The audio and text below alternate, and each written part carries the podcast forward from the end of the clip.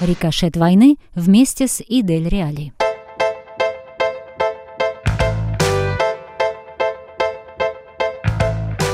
Добрый день, это Идель Реали и Рамазан Алпаут. Мы продолжаем серию подкастов о том, как политика Москвы отражается на регионах. Сегодня мы поговорим о бремени региональной власти и пределах терпения региональных элит. Как и в прошлый раз, у нас в гостях политолог Руслан Айсин, который не требует представления. Добрый день. Здравствуйте. Собственно, давай сразу перейдем к делу. А, в начале мая разгорелся публичный конфликт между телеведущим Владимиром Соловьевым, которого западные СМИ характеризуют исключительно как пропагандиста, Э, и региональной элитой Свердловской области, которые жестко ответили э, Соловьеву за его нападки на Екатеринбург. Одним из первых э, в нем принял участие губернатор Евгений Куйвашев, которого поддержали даже ярые противники – там, конечно, появлялись разные версии в СМИ а, о том, что это было, в том числе версия о том, что Евгений Куйвашев готовится к выборам, и нужно было как-то вот поднять свой рейтинг и так далее, но а, есть и другая точка зрения на этот конфликт. А, что это было? Это предвестник какой-то, скажем так, регионального ответа какого-то, тому, что происходит в России. Ведь э, известно, что регионы испытывают э, значительные сложности из-за того, что Россия ведет э, войну в Украине, а ведение войны это дорогостоящая вещь, поэтому э, это, конечно же, отражается на регионах. И некоторые усмотрели как раз вот такой вот смысл. А вот как ты думаешь, Руслан, по этому поводу? Ну, я думаю, что бесспорно этот момент присутствует. Более того, наверное, это общий э, хаос э, в системе управленческого класса, потому что э, понятно, если сильно все зарегулировать, но при этом пойти войной, то один из элементов этой закрепленной системы или сильно сжатой пружины, он начинает, что называется, прыгать, играть, потому что ну, невозможно, да, должен быть э, некий люфт у системы, она должна перестроиться на военные рельсы, а для этого нужно ее развернуть. А, более того, есть общий психологический фон не очень благоприятный, потому что людей пару лет держали просто в, ну, можно сказать, в социальном заточении в связи с ковидными делами. А, потом а, началась э, война в Украине, и люди, конечно, испытывают это колоссальное психологическое давление – более того, регион Екатеринбурга, Свердловской области очень непростой. Я там часто бывал. Это очень хороший, это демократически настроенный регион. Оттуда вышел, я напомню, и сам Ельцин. И был избран мэром Ройзман, э, который придерживается либеральных взглядов, который продолжает критиковать войну. И Соловьев припомнил, вот, что в несколько лет назад они выступили против строительства еще одной церкви, которых очень много, да, в сквере. И, естественно, вот уральчане, они люди э, с определенной спецификой, они действительно очень свободолюбивые. И это вызвало просто протест. И, естественно, если бы глава региона не заступился за э, жителей своего края, то ему бы этого не простили. Регион это непростой на самом деле. Он это прекрасно понимал. А, и, конечно, э, получилось так, что какие-то головы пропагандистские, они начинают мыслить себя, ну, как тот же Соловьев, вершителями государственных судеб. И он в каком-то своем вот этом запале, часто у него так было, он начинает крушить, обвинять всех и вся, набрасываться на людей, это было не раз и не два, собственно говоря. Это было также и у Симонян, когда она набрасывался там на, на Кадырова. Потом они заочно выясняли отношения. И проблема в том, э, как э, сказал один мой знакомый, э, который занимается политтехнологией во власти, что система сейчас не имеет никакой стратегемы в информационном смысле. Они просто закручивают, но э, так управлять невозможно. И это вызывает, конечно, реакцию и разбалансировку потому что верховный главнокомандующий занят только войной, а все остальное отдано на откуп. И поэтому разные головы в, ну, как бы обслуживающей системе власти, они начинают играть свою игру, у них сдают нервы. Это вполне э, естественный процесс. Там команда Громова воюет против команды Кириенко, э, там силовики между собой дерутся, и Путин просто не в состоянии удержать э, весь этот рой силовой и не только силовой гражданской бюрократии, потому что для этого он вновь должен вернуть себе статус рефери, арбитра в межклановых разборках. Он этим заниматься не хочет, не может, уже не в состоянии, потому что все его существо занято идеей войны и вершителя судеб большого мира. А система будет дезинтегрироваться очевидным образом. Также дезинтегрировался Советский Союз, Дальний Восток отдельно, Национальная Республика отдельно. Это сейчас они держатся сугубо формально, под э, ну, как бы натянутым канатом Э, на собственной шее. Но рано или поздно, ну, скорее, скорее рано, чем поздно э, эти швы начнут расходиться, что мы уже наблюдаем.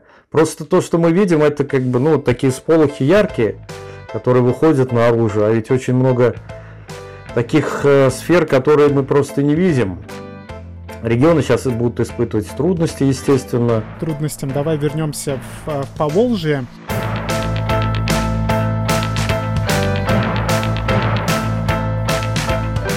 А, напомню, что а, мы общаемся в Эдель Реали, и Эдель Реали освещает а, как раз регионы Поволжья.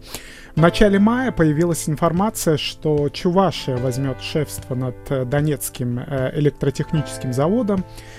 При этом, при этом, я по памяти знаю, за последнее время очень много было сообщений с Чувашией, что республика испытывает колоссальные сложности Э, из-за международных санкций, которые наложены на Россию по причине ее вторжения в Украину.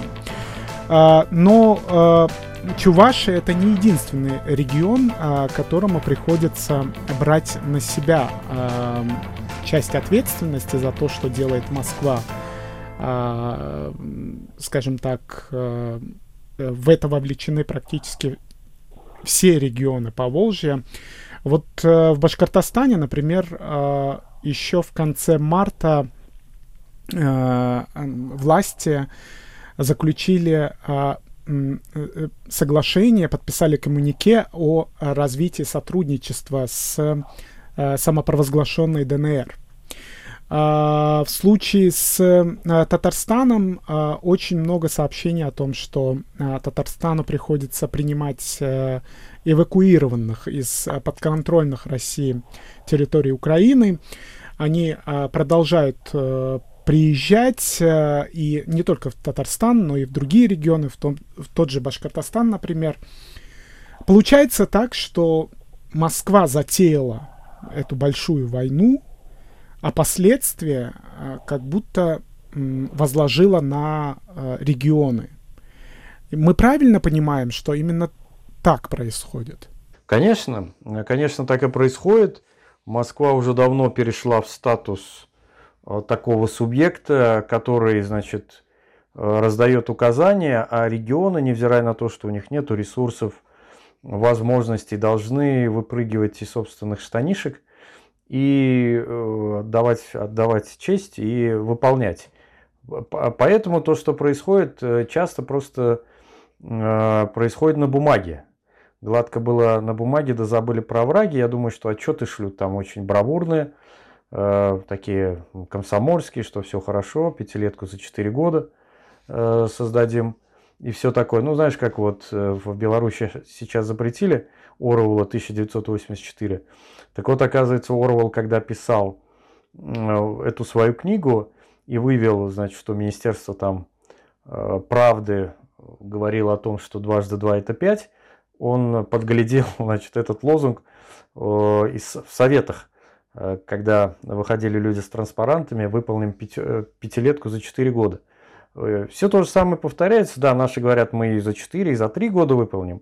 Проблем нет. И чуваши говорят, и вложимся. Иной вопрос, что этих ресурсов-то нет, реальных. Потом вот на Иделе Реалик же было хорошее у вас там расследование по Китаю, да, Китай-Чуваши. И Чувашия – это действительно сельскохозяйственный регион, очень мощный, черноземный. И основная э, часть дохода там – это сельское хозяйство, бесспорно. Чуваши очень трудолюбивые люди, они любят землю, возделывать ее. И китайцы, ну это было известно уже несколько лет назад, они приходили со своими пестицидами, просто за 2-3 года уничтожали землю, просто уничтожали. И это недовольство, оно копится там в людях на самом деле. Чуваши, они, в принципе, люди не сильно эмоциональные, но терпят, терпят, потом это все выплеснется так или иначе.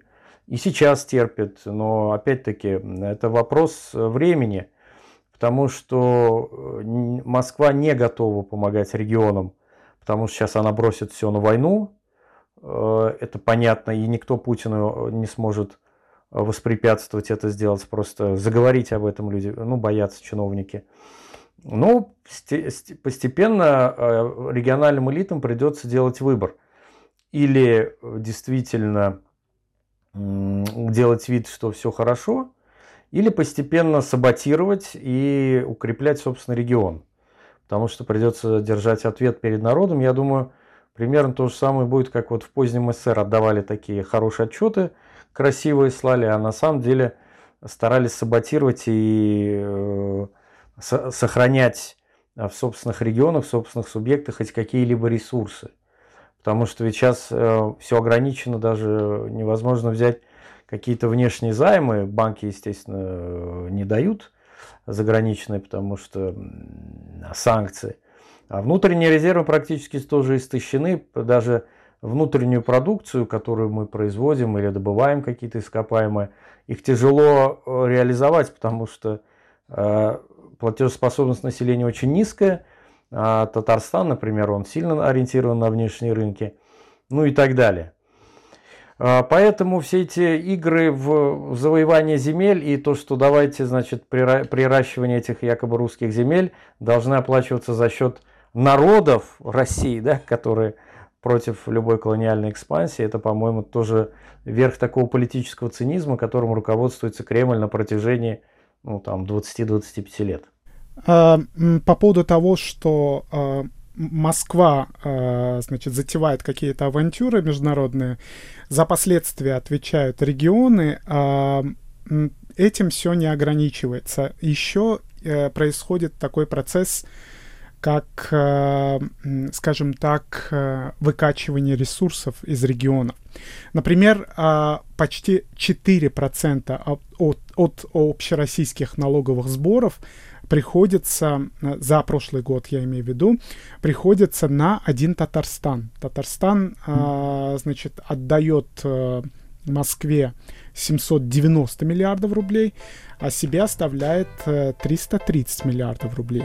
Это цифры, я напомню, 2021 года. Но в этом году, скорее всего, будет еще хуже, потому что э, мы видим, что творится в экономике. Э, федеральная экономика, э, скажем, она э, нуждается в деньгах, как мы сказали. Э, война это очень дорогостоящая вещь. А, поэтому, а, видимо, Татарстану придется платить еще больше.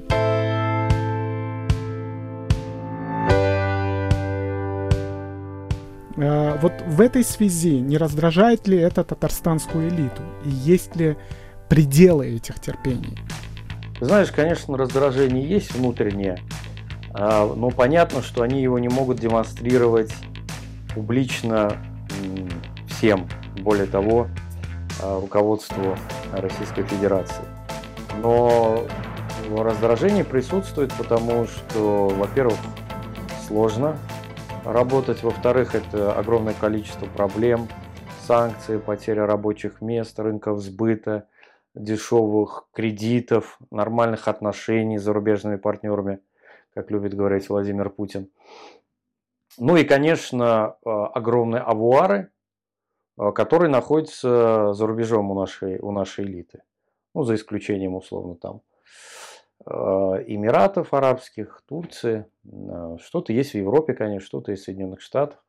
Это накладывает, конечно, на них вот бремя того, что они могут это все потерять. Не только татарстанские элиты, но татарстанские элиты просто более ну, концентрированы, да, регион, национальные, элиты национальных республик, они более концентрированы, более сплоченные.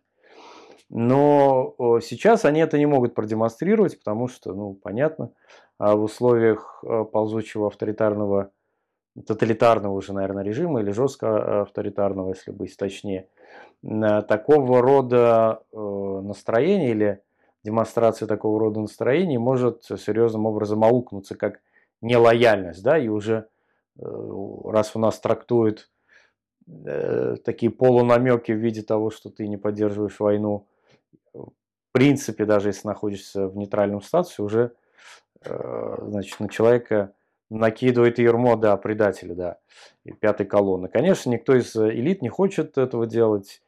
Э, они там заявляют о своей лояльности, ну, так как это было и с Муссолини перед его крахом, так же, как это было с Гитлером перед его крахом. Ну, то есть это понятно. Но как только появится возможность соскочить, все будут соскакивать. А, потому что всякое, а, всяким элитам или всякой бюрократии ей нужна достаточно а, ясная и четкая цель. Ну вот, э, например, я тут имел возможность беседовать с одним экс-чиновником, и он подтвердил значит, вот, э, мое предположение, что бюрократия не может жить в состоянии неопределенности. Как раз мы обсуждали вот эту пикировку с Соловьевым. И он говорил, что э, элиты, чиновники, они не могут понять, им надо ловить сигнал. Э, то ли это позиция э, Кремля устами Соловьева, то ли это позиция Кремля устами губернатора Свердловской области. То есть можно отвечать там публично да, на критику. И это создает раздвоение или шизофри... шизофрению в элитах. И это будет дальше продолжаться, усиливаться потому что, как я уже сказал выше, сугубо запретительными мерами систему поддерживать в идеальном состоянии невозможно, потому что даже Сталин, при всем том, что он имел ну, практически тотальный контроль над своими подчиненными, не, не мог обуздать коррупцию и вынужден был отдать приказ о том, чтобы им еще в этих так называемых сверхконвертах доплачивали сверх того, что они получают. То есть э, Сталин пошел на поводу у коллективной бюрократии. А, я думаю, что Путин в какой-то момент будет это понимать, что нельзя бесконечно а, элиты собственные прищучивать. Потому что в конечном итоге они просто перестанут работать. Будут заниматься итальянской забастовкой, ничего не делать. И без того страна, которая катится в тартарары, если еще и вообще тормоза отпустить, то есть если ничего не делать, то это ускорит просто процесс э, развала всей системы путинской. Э, поэтому, возможно, Путин должен будет какие-то реверансы отпускать э, в сторону региональных элит, потому как от них очень много зависит. Считается, что вот достаточно там контролировать Москву и тем самым контролировать Россию. Но я думаю, что это максима, которая пришла к нам из ленинских времен, что взять столицу, почту, телеграф и вокзал, этого достаточно, уже не так. Потому что э, Ленин э, говорил про ситуацию э, в стране, где 80%, 85% были крестьянами безграмотными, и вся сила концентрировалась в столице, то сейчас уже не так. Екатеринбург вполне самостоятельный, самодостаточный город, Новосибирск, Казань, Хабаровск, как мы видели, да, имеет собственное политическое видение, политическую риторику собственную и, в принципе, долгое время сопротивлялись вот этому назначенцу Дегтяреву. А это же никуда не уйдет, все равно в людях это воспитано, воспитано новое поколение людей. И я думаю, что даже если там очень сильно прижимать экономически, то это будет даже иметь обратный эффект. Ну, я имею в виду по отношению к Путину прежде всего. Рикошет войны вместе с Идель Реали.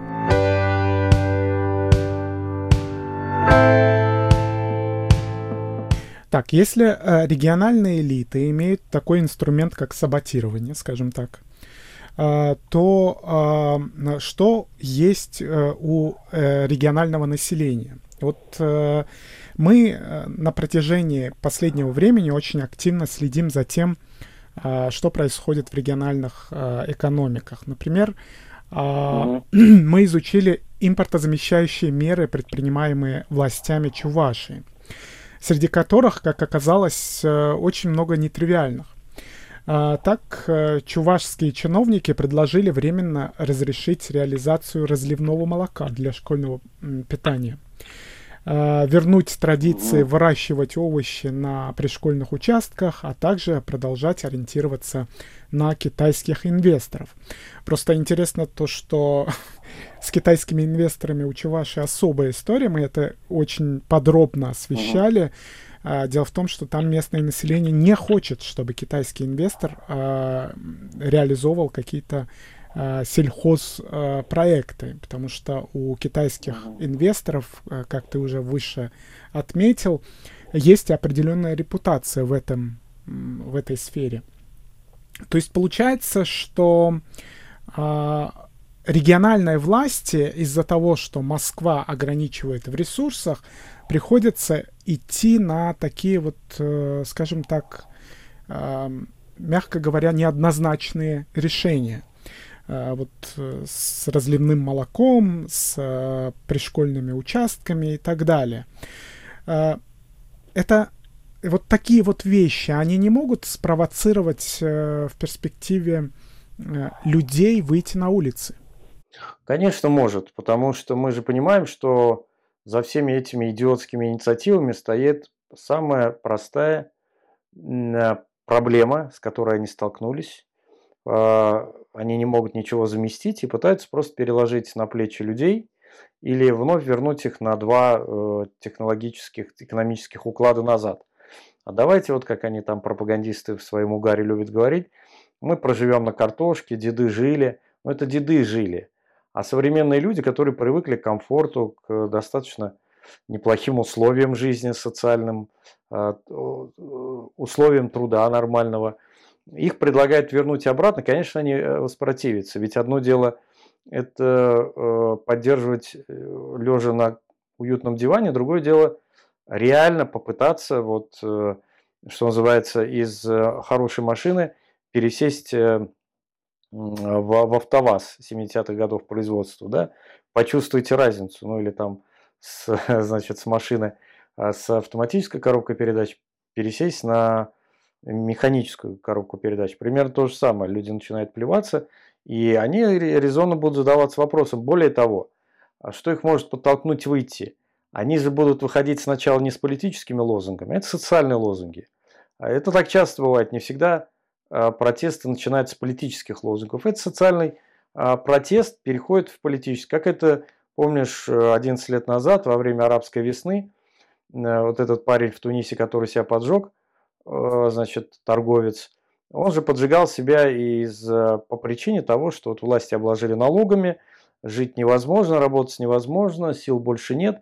И этот социальный протест, он перешел в политический. И здесь то же самое. Люди, которые побаиваются, а большинство все-таки побаивается, когда они будут уходить, они будут держать в голове следующую мысль. Ну, я не против власти выхожу политически, а я выхожу против произвола чиновников.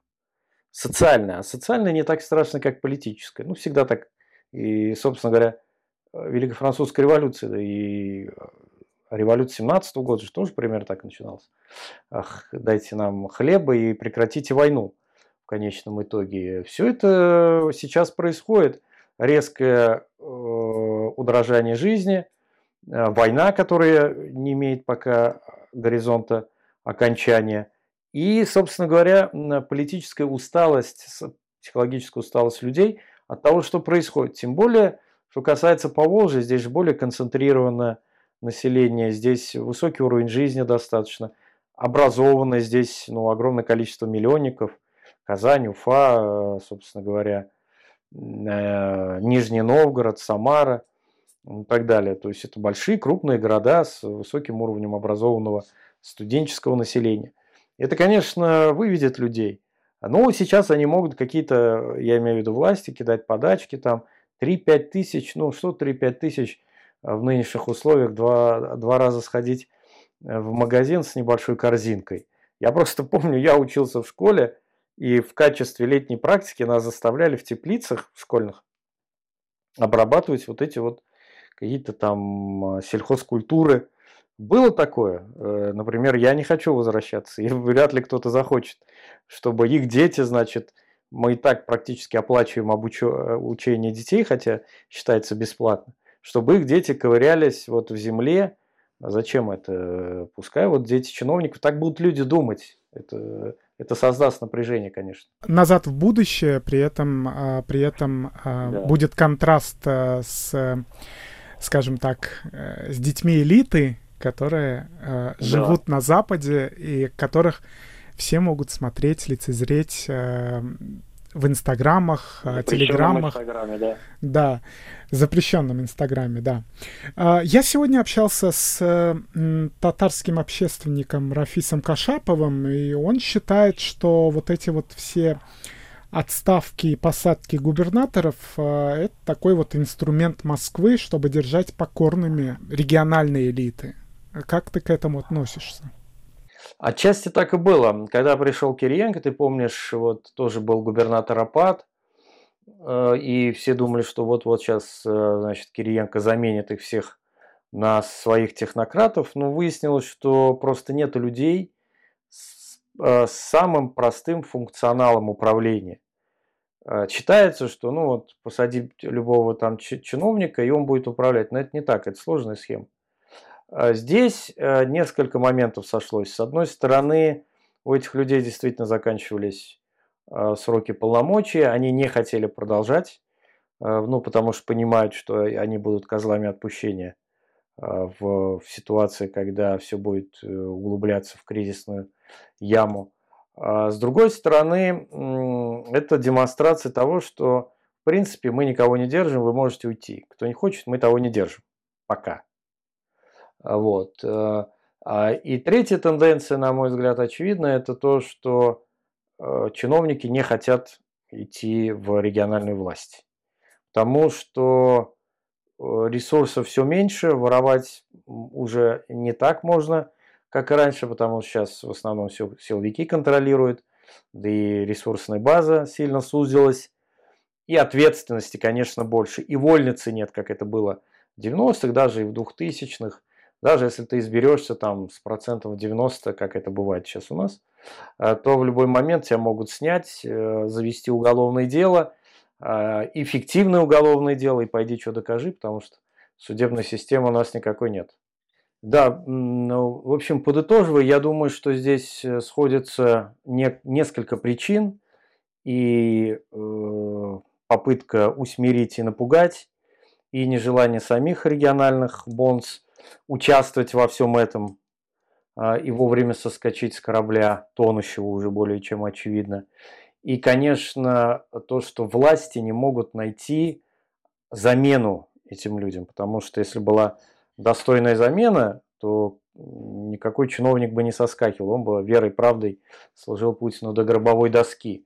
Но мы видим, что даже эти люди, э, которые там присягают ему, понимают, что лучше сейчас уйти не с какими-то небольшими а, пожитками или с каким-то небольшим политическим капиталом, чем потерять, чем потерять все. Э, потому что э, понятно, что Владимир Путин имеет цель, имеет намерение идти до конца. И даже, как он там не раз заикался, развязать крупномасштабную ядерную войну, чего, естественно, 99,9% чиновников не хотят э, и страстно э, этого боятся. Вот. Поэтому вот кто-то соскакивает таким образом. А, Кириенко сегодня сообщил, что советники директоров по воспитательной работе появятся в школах всех российских регионов в 2023 году. А, здесь что? Это вот ручное управление с, из Москвы, э, которое доходит до каждой сельской школы, или, э, или э, администрация президента решила э, наперед, на перспективу поработать с населением, которое потенциально может э, выходить на улицы. Понятно, что сегодняшние дети завтра могут уже, когда они уже будут взрослыми, они могут а, быть не очень лояльными а, Кремлю, и поэтому И, и, и поэтому ли принимается вот эта а, мера? Как, как ты думаешь? Ну, ты знаешь, я думаю, что здесь две составляющие. Конечно, первое – это усилить работу с молодежью, потому что Путин увидел, как э, школьники в основной массе выходили в поддержку Навального, что эти э, молодые люди, ну, которых, к которым мы относимся как к детям, а на самом деле 15, 16, 17-летние, даже 14-летние, э, подростки, юноши, девушки, это уже, в принципе, зрелые, состоявшиеся. Э, они неплохо ориентируются в современных э, коммуникациях, да, они э, читают, они анализируют, они не смотрят телевизор. И, в общем-то, очевидно, что это конфликт поколений. А Путин боится, они же, это же геронтократы. Это люди из прошлого, они боятся, естественно, всего нового. Они боятся молодежи. И вот пришла э, прекрасная мысль, как они считают им в голову, давайте поставим комиссара, э, желательно с пистолетом, с нагайкой, как это было там в дореволюционной России, в случае чего будем их стягать за неправильно, так сказать, э, веру и за не самую горячую любовь к Отечеству. А, и вторая тенденция так как Путин ориентирован на Германию, на Германию такого прусского образца, когда все значит, заточено под военные нужды, и, как сказал, если я не ошибаюсь, Вольтер, если э, у всякого государства есть армия, то у прусской армии есть собственное государство. Вот Путин хочет, чтобы у его армии собственной было собственное государство – и также хорошо известна из истории цитата одного э, деятеля, я сейчас не помню, германского, что войну э, выигрывает сельский учитель. То есть, значит, все начинается со школы, школьный учитель прививает детям патриотизм, воспитание, э, четкость и так далее, и так далее. И уже из школы он готовый должен идти на фронт, в прусскую армию, в данном случае в путинскую армию, и умирать за него. А Путин хочет, чтобы вот не только купировать их протест, но и чтобы они, так сказать, тепленькие, готовенькие, шли в военкоматы сразу. Я не, не, не удивлюсь, даже если под это дело э, поменяют законодательство и сделают призывную армию, там, хотя сейчас э, не можешь э, не могут тебя забрать, если ты провалил экзамены, вуз, да, отсрочка – то сейчас могут и этого лишить, и просто со школьной скамьи отправлять. Ну, потому что, я думаю, Путин готовится в долгую войну. Не, с, не только с Украиной, а с Западом. Рикошет войны вместе с Идель Реали. Спасибо большое, Руслан, за твои а, очень интересные ответы. Я хотел бы напомнить, что это Идель Реали. А, мы делаем серию подкастов о том, как политика Москвы отражается на регионах. Сегодня мы говорили с Русланом Айсиным, с политологом из Татарстана, а, о бремени региональной власти и пределах терпения региональных элит. С вами был Рамазан Алпаут. Читайте нас на сайте idelreal.org, а также на наших соцсетях. До новых встреч. Спасибо. До свидания.